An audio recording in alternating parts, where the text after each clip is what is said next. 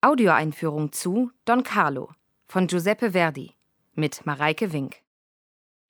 Spanien im 16. Jahrhundert. In dem großen Weltreich, das auch Flandern und die Niederlande einschließt, sind grausame Schauprozesse der Inquisition an der Tagesordnung. In diesen sogenannten Auto da Fes werden das jüngste Gericht und die Hinrichtung Andersgläubiger inszeniert. So soll der Katholizismus weiter verbreitet und die Reformation in den Niederlanden unterdrückt werden. In diesen dunklen Zeiten verortet Friedrich Schiller sein Drama um den spanischen Thronfolger Don Carlos, das zur Vorlage für Giuseppe Verdis gleichnamige Oper wurde. Zur Handlung. Don Carlos ist mit der französischen Königstochter Elisabeth verlobt. Die beiden lieben sich. In Friedensverhandlungen zwischen Spanien und Frankreich wird jedoch die Ehe zwischen Elisabeth und Carlos Vater, König Philipp II., beschlossen. Carlos muss nicht nur hinsichtlich seines persönlichen Glücks, sondern auch hinsichtlich seiner politischen Ambitionen zurückstehen. Unermüdlich kämpft er gemeinsam mit seinem Freund Rodrigo für die Ideale von Gedankenfreiheit und nationaler Selbstbestimmung der flandrischen Gebiete. Während im Hintergrund die eifersüchtige Prinzessin Eboli ihre Intrigen spinnt, bangt der König um seine Herrschaft. Dem strengen Großinquisitor gegenüber ist er machtlos. Wenn man die Wirklichkeit nachbildet, kann etwas Gutes herauskommen. Aber die Wirklichkeit erfinden ist besser. So lautet ein Motto von Giuseppe Verdi. Auch Schillers Drama erzählt die Geschehnisse nicht historisch korrekt, sondern kombiniert verschiedene Ereignisse einer Zeitspanne von rund 25 Jahren.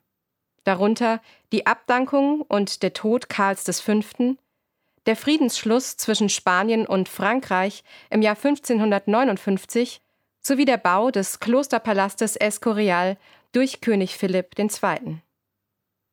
Laut historischer Berichte hatte sich dessen Ehefrau Elisabeth mitleidig um ihren schwächlichen Stiefsohn Carlos gekümmert. Dieser fühlte sich von seinem Vater zurückgestoßen und floh schließlich in die Niederlande, um als Anführer der dortigen Aufständischen dem König die Stirn zu bieten. Verdi willigte sofort ein, als ihm die Pariser Oper 1865 Schillers Drama als Vorlage für ein weiteres Auftragswerk vorschlug.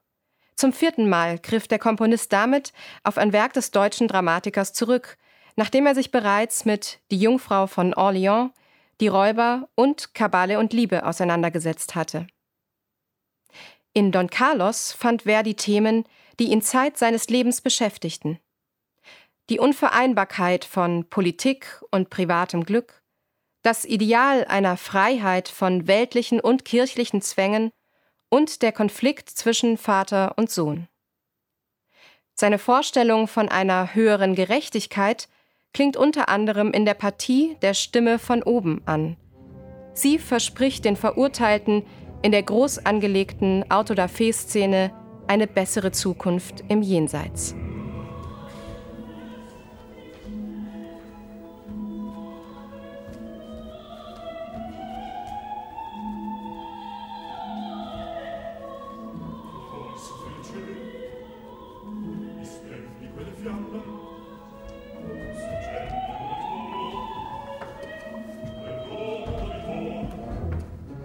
Der erfahrene Komponist weiß das menschliche Gefühlsleben in aller Vielfalt und Komplexität zu gestalten. Die handelnden Personen werden nicht idealisiert oder moralisch verteufelt. Selbst eine Intrigantin wie die Prinzessin Eboli drückt in ihrem Liebesgesang ebenso ehrliche Gefühle aus wie Elisabeth. Gleichfalls aufrichtig öffnet sich der unbarmherzige König Philipp dem Freund seines Sohnes Rodrigo, während die edle Elisabeth voller Hass ihre Gegenspielerin Eboli verstößt. Sie alle bewegen sich in einem engen Korsett aus politischen und privaten Zwängen. In sensibel durchgearbeiteten Duetten kommunizieren und belauern sich die Figuren gegenseitig, offenbaren ihr Innerstes und beschwören Liebe und Freundschaft.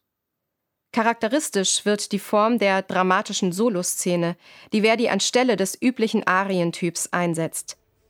Exemplarisch hierfür steht einer der populärsten musikalischen Momente der Oper, der Monolog von König Philipp Ella Jamai Mamo. Sie hat mich nie geliebt.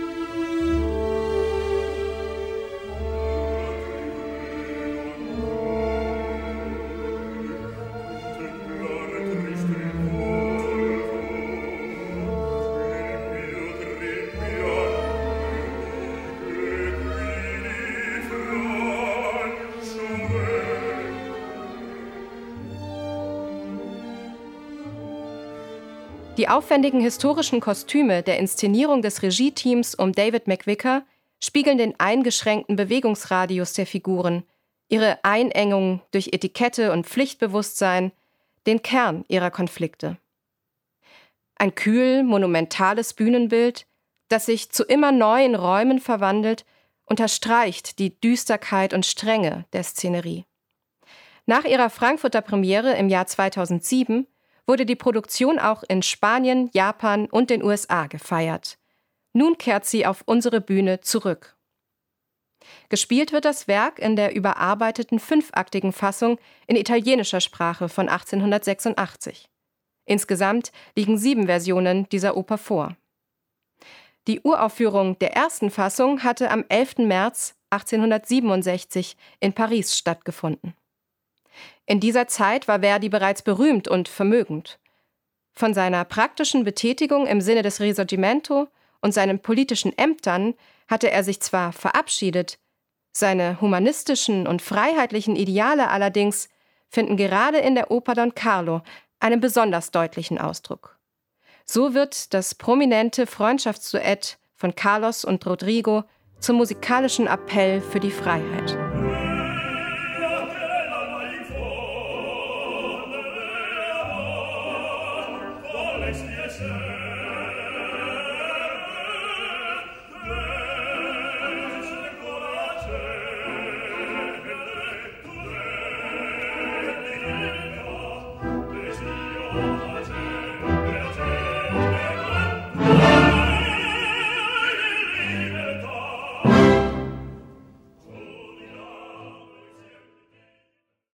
Sie hörten Ausschnitte aus der Premiere von Don Carlo vom September 2007 unter der musikalischen Leitung von Carlo Franchi.